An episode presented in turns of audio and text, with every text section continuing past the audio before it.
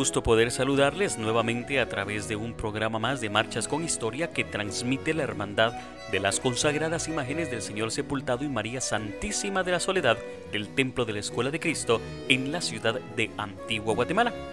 En esta ocasión hablaremos de la historia de las cofradías o agrupaciones que en la actualidad conocemos como hermandades, cómo fue que empezaron a diseñarse todo este esquema para tener estos grupos. Aparte también hablamos de la Semana Santa guatemalteca muy representativa a nivel mundial y que en la actualidad tiene un sentimiento especial.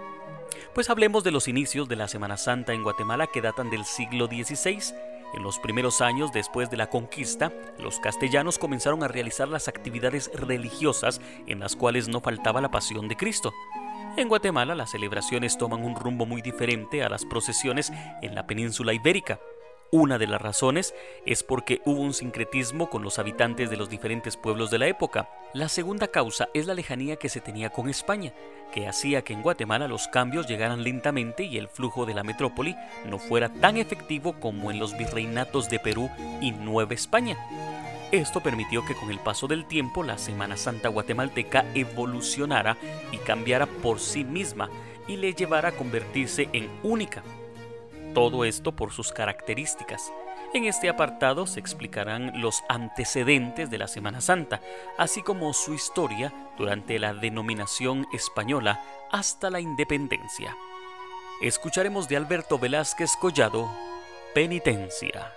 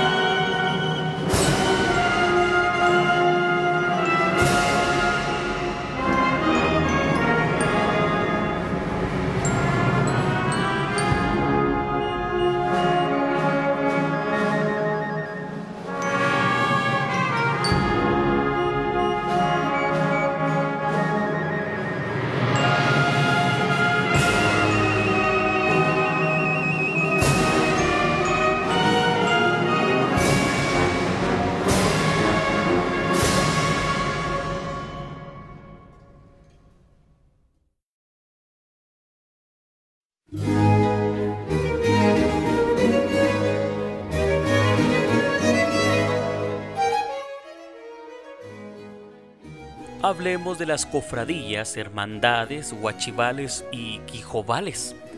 En la Baja Edad Media se desarrollaron las cofradías que llegaron a formar parte integral de la vida del medioevo. Su aparición puede fecharse a finales del siglo XV y principios del XVI.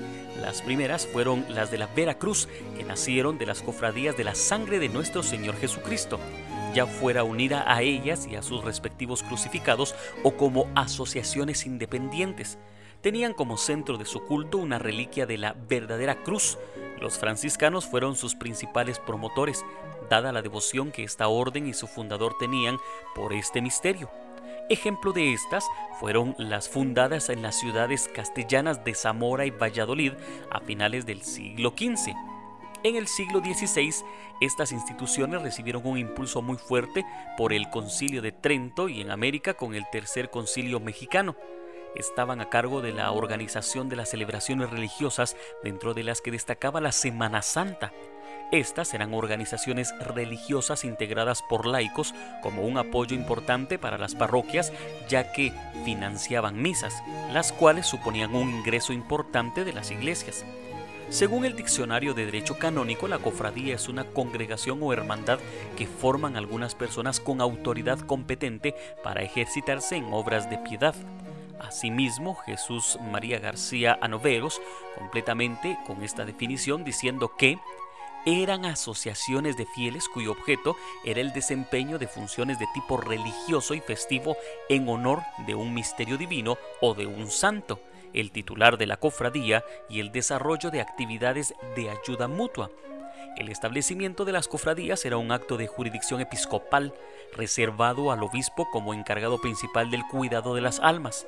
La constitución legal de una cofradía en la época colonial consistía, según Santiago Montes, en elección y creación y fundación en toda forma por la aprobación del prelado y se concede así a la asociación religiosa con calidad de obligación sufragar misas por estipendio acostumbrado en la diócesis y regirse por estatutos y ordenanzas. Asimismo, se permite con calidad de licencia pedir limosna y se otorgan en calidad de gracia indulgencias, las que a título general tienen concedidas la Santa Sede y las que en particular asigna el obispo con motivo de la fundación. Por lo tanto, una nueva cofradía quedaba sujeta a la aprobación del obispo y si éste no la daba, no se podía organizar como tal. Después de la autorización por parte de la Iglesia, la cofradía estaba obligada por el derecho indiano a solicitar licencia real para su funcionamiento, por lo que el rey tenía que aprobar los estatutos. Terminando este paso, quedaba legalmente constituida. Estaban sujetas tanto a la autoridad eclesiástica como a la civil. Una cofradía abarcaba tres aspectos, el institucional, el económico y el religioso. El primero se refería a la elección de uno o varios mayordomos y un representante ante la autoridad eclesiástica. Por ejemplo, en el templo de San Juan Alotenango, cada cofradía estaba dirigida por 10 personas, dos alcaldes, cuatro mayordomos y cuatro diputados, que el día del santo patrón entregaban el cargo.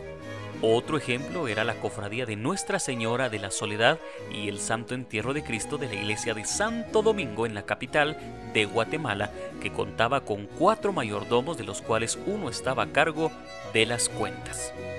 Escucharemos de José Basilio Chapas España, Tú eres Pedro.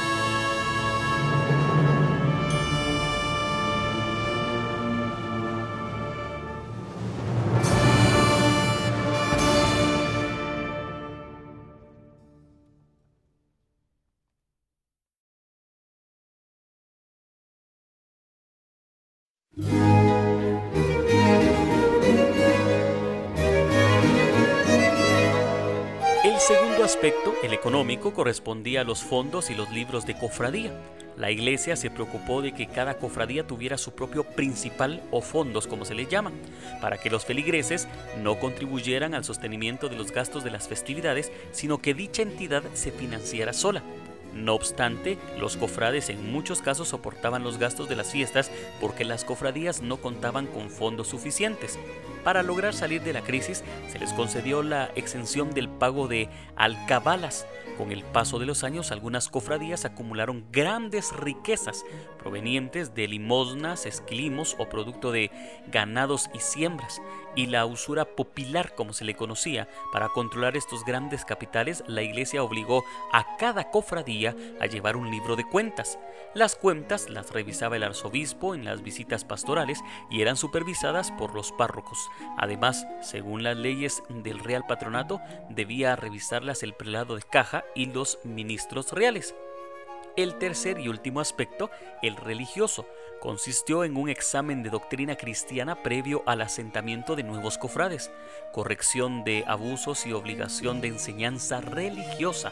Por ser la cofradía una institución religiosa, tenía como uno de sus objetivos principales la doctrina cristiana, sobre todo en los pueblos indios. Las cofradías, la pasión, la muerte y la resurrección era un tema central del cristianismo tanto para los conquistadores como para los nuevos cristianos.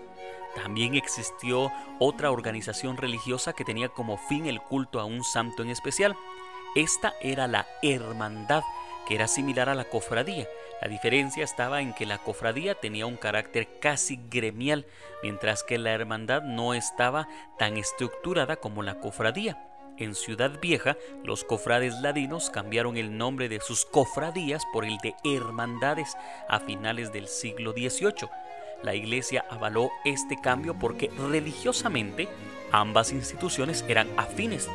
Esta modificación fue de carácter étnico, por lo que la cofradía quedó como una institución eminentemente indígena, mientras que la hermandad funcionó únicamente para los ladinos como sucedió en San Miguel Dueñas. De Fabián Rojo Chacón escucharemos Ramito de Olivo.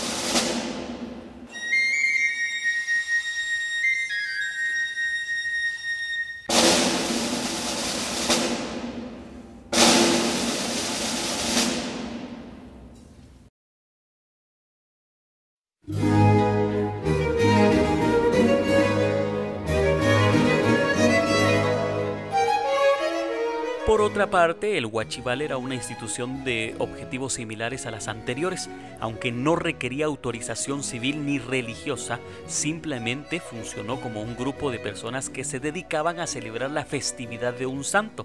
El párroco lo aceptaba ya que generalmente ingresos fijos era lo que ellos aportaban. Según Santiago Montes, se remontaba originalmente a las formas primitivas de solidaridad y fiestas precolombinas Asimismo, no llevaban libros y no tenían capital.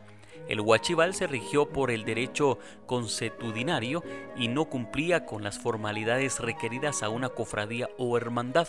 El único compromiso que tenía era la celebración periódica de actos de culto. Finalmente, el Quijobal era similar al Huachival y al parecer fue el propio pueblo de Santa María de Jesús al pie del volcán de agua en Zacatepeques, ya que no fue posible ubicar referencias similares a otros lugares. Solo se celebran las fiestas importantes de la iglesia como la Semana Santa y difuntos, mientras que las fiestas de los santos estuvieron a cargo de los huachivales, es decir, tenía mayor categoría que un huachival. Incluso Varió bastante el pago por misas. Los quijovales pagaban 10 pesos, mientras que los guachivales solamente 2 pesos y 4 reales. Esto indica que el Quijoval celebraba festividades que necesitaban de un financiamiento mayor por la importancia evangelizadora de estas celebraciones. Si crecían mucho en importancia y sobre todo en capital, podían convertirse en cofradía. Las cuatro instituciones religiosas explicadas en este apartado se manejaron de forma autónoma y fueron las que recaudaron fondos para mandar a esculpir bellas imágenes y muchas de las cuales aún vemos en procesiones cada año en Semana Santa. Hablemos pues de las cofradías de pasión. Existieron varios tipos de cofradías, sin embargo, aquí solo veremos las de pasión, por ser las que se relacionan con nuestro tema. Dentro de este grupo de corporaciones religiosas existían las dedicadas al Santo Cristo, la Vera Cruz, la Virgen de Dolores, la Soledad, el Santo Entierro y las de Nazarenos en sus diferentes advocaciones por los momentos de la Pasión, entrada a Jerusalén, oración en el huerto, Jesús cautivo, sagrada columna y azotes, coronación de espinas, eche homo, Cristo de la humildad o de la paciencia y finalmente la más arraigada en Guatemala, la de Jesús con la cruz a cuestas cofradías de pasión y resurrección en la arquidiócesis de Guatemala, según las respuestas de los curas a Pedro Cortés y Larraz en 1770, estaban conformadas por una gran cantidad de personas. Así pues, la advocación de la cofradía y una cantidad especial. La Santa Cruz con 145 personas, la Santa Vera Cruz con 48, Nuestra Señora de los Dolores con 48 personas, Jesús Nazareno era integrada por 39 personas, la Sangre de Cristo por 12, Santo Cristo por 5, la Resurrección por 3, Santo Cristo de la Agonía por 2, Santo Sepulcro del Calvario por 2, en total de cofradías 304 personas. A continuación, de Manuel Antonio Ramírez Crocker escucharemos Cruzados de Cristo.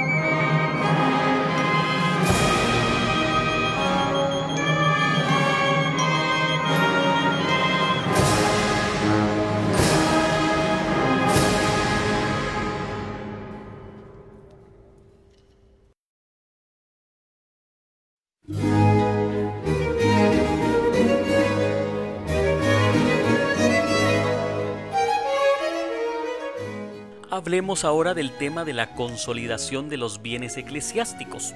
Las cofradías manejaron grandes caudales de dinero que era producto de donaciones de los devotos. Estos capitales eran prestados a censo o hipotecas y de los intereses pagaban los gastos de Cuaresma y Semana Santa.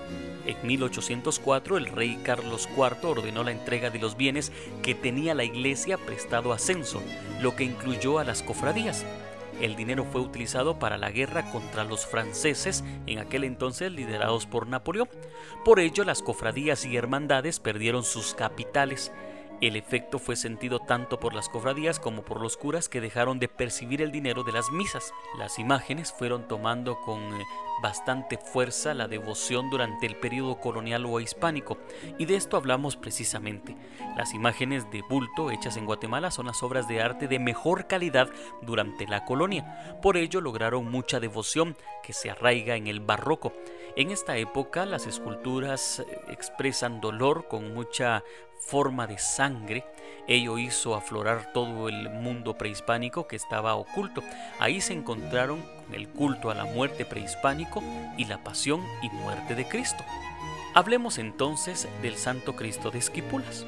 Indudablemente la imagen que ha tenido y tiene trascendencia y poder en Guatemala es la que se realizó por medio de Quirio Cataño para el templo de Esquipulas en el corregimiento de Chiquimula de la Sierra. La imagen se contrató con dicho artista el 29 de agosto de 1594 y fue entregada el 9 de marzo de 1595 para su veneración pública, con un costo de 100 tostones de 4 reales de plata cada uno. En el contrato, en 1594, también se le pidió a Quirio Cataño que entregase otras esculturas de la escena del Calvario, que son la Santísima Virgen, San Juan y María Magdalena, a los pies de la cruz. Los habitantes del pueblo de Esquipulas eran pobres indígenas que, iluminados por la luz del Evangelio, abrazaron con amor y alegría la religión cristiana de donde nació este deseo, de poseer una imagen de nuestro Señor Jesucristo, para lo cual sembraron en comunidad un algodonal con cuyo producto pudieran obtenerla. Su día de veneración ha sido el 15 de enero y por supuesto el Viernes Santo. Cada año han existido procesiones en Esquipulas en Semana Santa. En otras ocasiones, como en 1759, salió una procesión para darle gracias por la feliz construcción y finalización del templo del Calvario en Esquipulas. De Rafael Álvarez Ovalle escucharemos El Nazareno.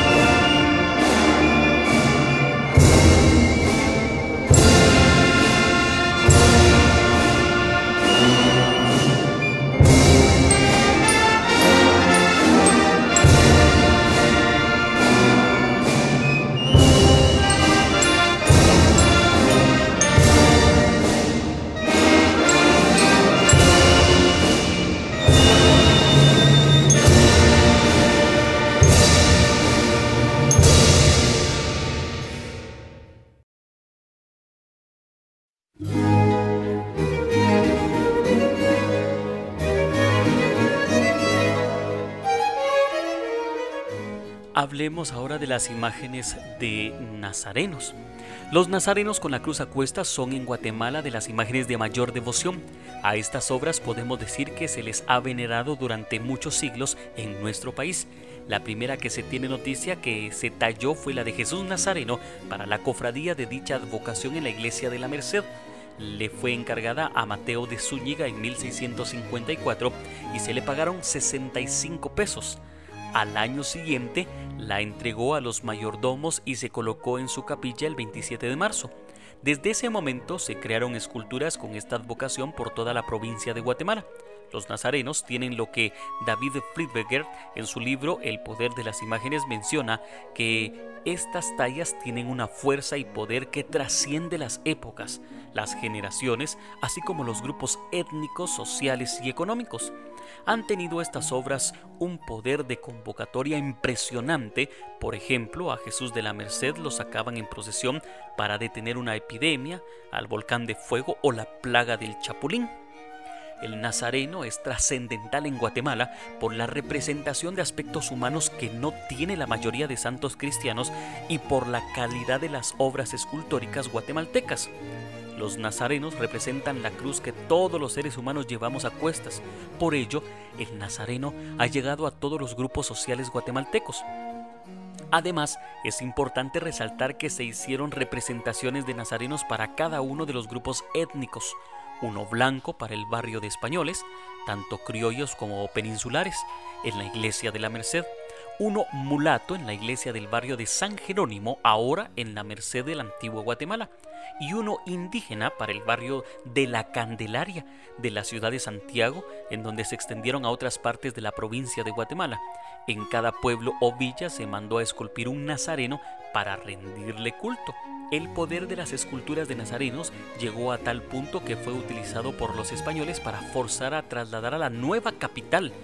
En 1778 llegó un aviso a la iglesia de la Merced en la antigua Guatemala, en la cual se ordenaba por medio del presidente Martín de Mayorga que se trasladara a Jesús de la Merced Hicieron los preparativos y los avisos necesarios. Los feligreses acompañaron a Jesús, que estaba resguardado en una caja, hasta la garita de las ánimas en las afueras de la ciudad. El mayordomo les dijo que ya no podían continuar y todos lloraron incluyendo a los padres y a los más duros de corazón. Así los devotos tuvieron que llegar a la nueva capital a ver a Jesús Nazareno y quedarse a vivir cerca de él por ello, las imágenes de los nazarenos están presentes en la cultura guatemalteca y forman parte integral de las familias devotas de nuestro país. De Fray Miguel Ángel Murcia escucharemos María la Penitente.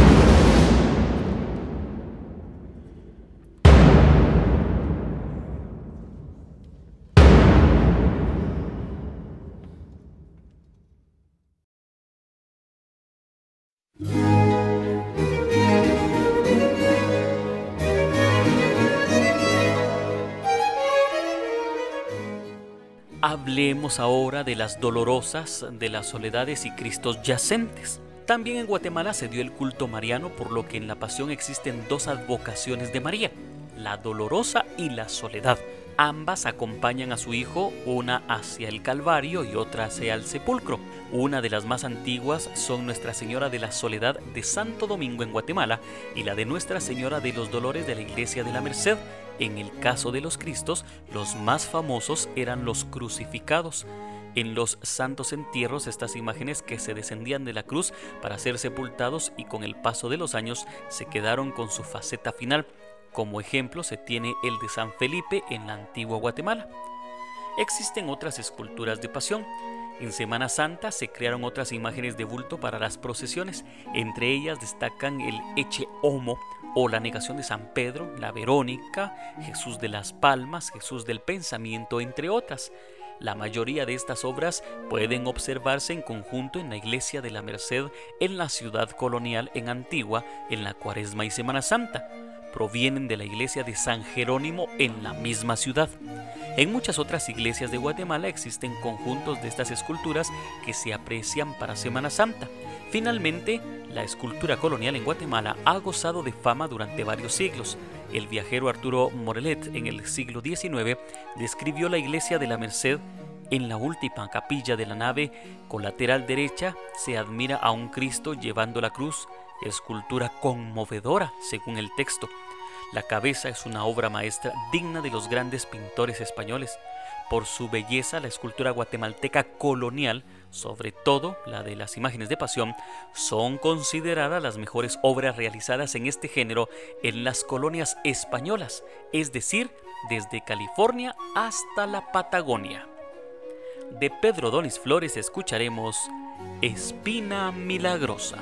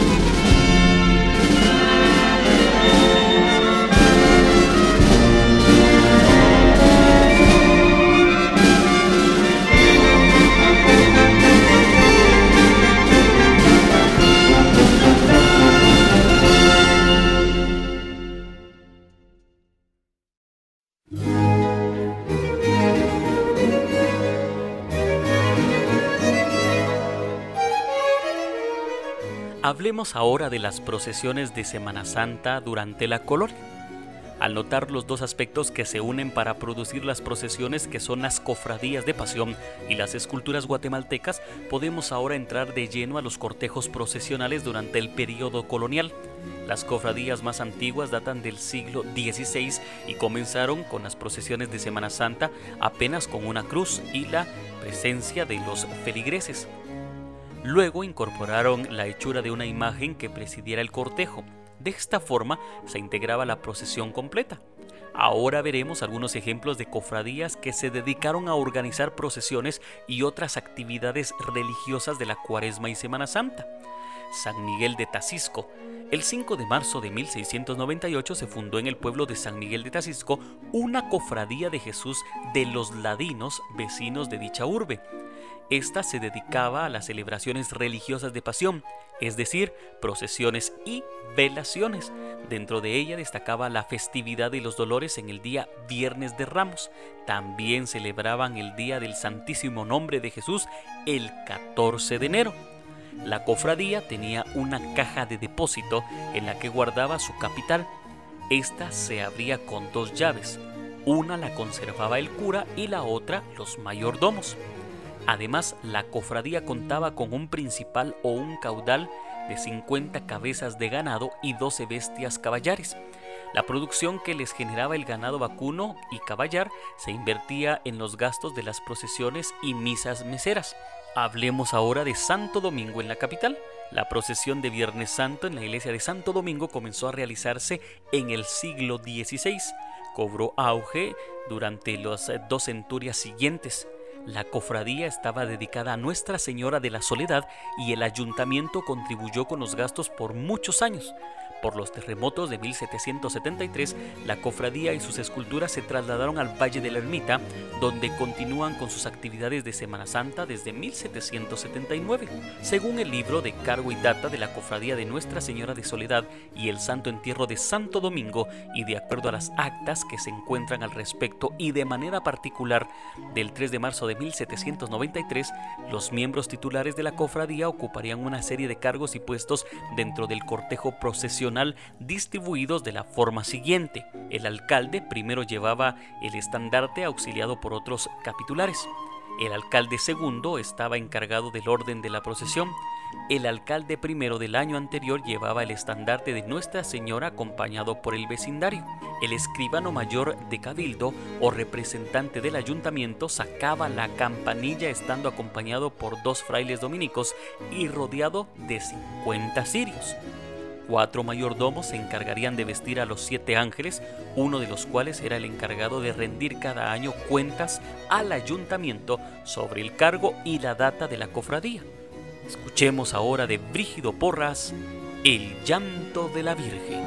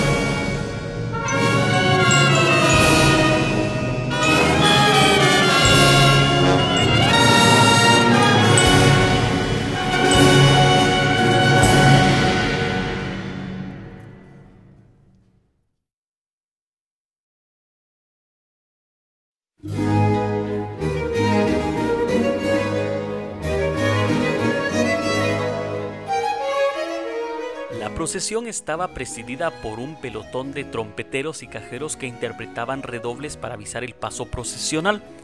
Le seguían los miembros del cabildo y una urna de Jesús y las imágenes de Nuestra Señora de Soledad, San Juan Evangelista y Santa María Magdalena. También llevaba la música que llevaba para amenizar, pero no quedaba claro en los documentos para quién era, si para Nuestra Señora de Soledad o para la escultura del Santo Entierro. La participación y el cortejo procesional eran parecidos en toda la provincia de Guatemala, ya que las procesiones principales siempre participaban los miembros del ayuntamiento de la urbe. También fue una costumbre que figuraba en la procesión de San Juan y Santa María Magdalena. Por ello, los cofrades con el paso del tiempo fueron en diferentes partes del país encargando dichos santos para su procesión. Como ejemplo de lugares donde se realizaban procesiones durante el periodo colonial están Quetzaltenango, Chiquimula, Santo Tomás Chichicastenango, San Agustín Zumpango, Tecpan, Mazatenango, Escuintla e innumerable cantidad de pueblos y villas. Hablemos de algunas prohibiciones.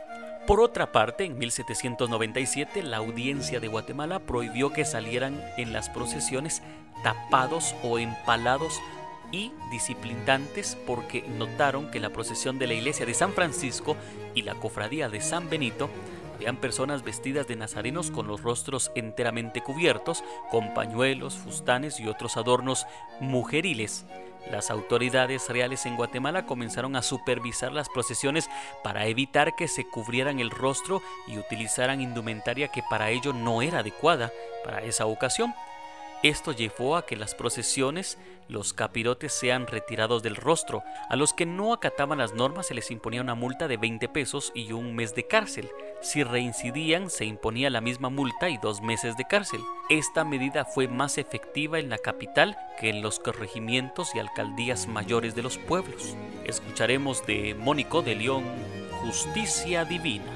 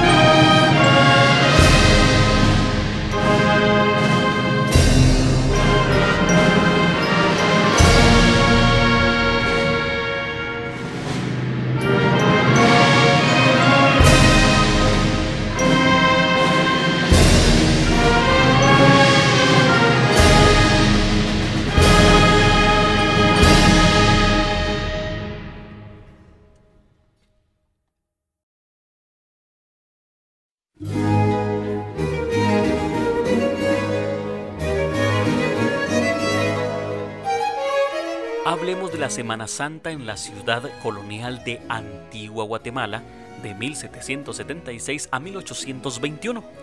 Por el traslado de la ciudad en 1776, la antigua se quedó con muy pocas imágenes de culto y por consiguiente la de Semana Santa. Para resolver el problema, las esculturas de las ermitas o iglesias se movieron a las parroquias en el centro de la arruinada capital. Tal es el caso de Jesús Nazareno de la ermita de San Jerónimo, que en 1804 fue trasladado a la iglesia de San Sebastián, donde se restableció su cofradía. En la parroquia de la Candelaria había quedado un Cristo y la Virgen de Dolores. Esta última había sido de la ermita de los Dolores de Abajo en 1804, cuando se creó la primera parroquia antigüeña dedicada a San José. Se movilizaron todos los bienes de la Candelaria a ella, la cual estaba provisionalmente en la capilla del antiguo edificio de la universidad. En la iglesia de los Remedios, Escuela de Cristo en la actualidad, en 1817 Bernardo Arena entregó el Santo Sepulcro, Dolorosa y San Juan al párroco José Antonio Toboada. Arana le ofreció las esculturas en venta, pero este no aceptó. Arana fue con el arzobispado a demostrar que eran dueño de los santos. En 1821 regresó con autorización del prelado Fray Ramón Causas y Torres para que se le entregaran las obras. Entonces los feligreses recaudaron y pagaron 120 pesos por las tres imágenes y una urna. Esto demuestra que son propiedad de los feligreses de la antigua Guatemala. Por último, y no por ello menos importante, del señor de San Felipe. Solo se tiene noticia de que el padre Domingo Galisteo y Manrique, al fallecer, le dejó 30 pesos para que el cura le rezara misas. El presbítero Galisteo era devoto de la imagen desde que había sido cura párroco de la Candelaria en la antigua Guatemala en 1784 y 1786. De Rafael García Reynolds escucharemos Consagración del Sepultado.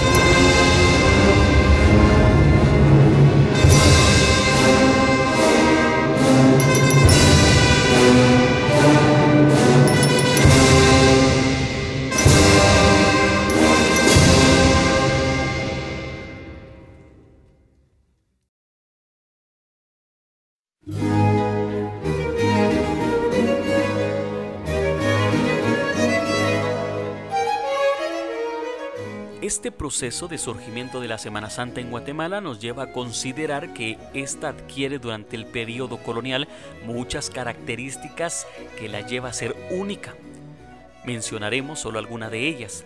La primera es la devoción al Nazareno en Guatemala en el siglo XVII, que es de gran arraigo y que no se repite en otros espacios geográficos hispanoamericanos. La segunda es la existencia de una escuela de escultura considerada por muchos como la mejor en las colonias españolas de América. La tercera es la utilización de instituciones españolas y prehispánicas como cofradías, hermandades, huachivales y quijovales para la organización de las actividades religiosas católicas, lo que es una muestra del sincretismo cultural en Guatemala entre los cachiqueles, en el caso de los guachivales y quijovales, y castellanos.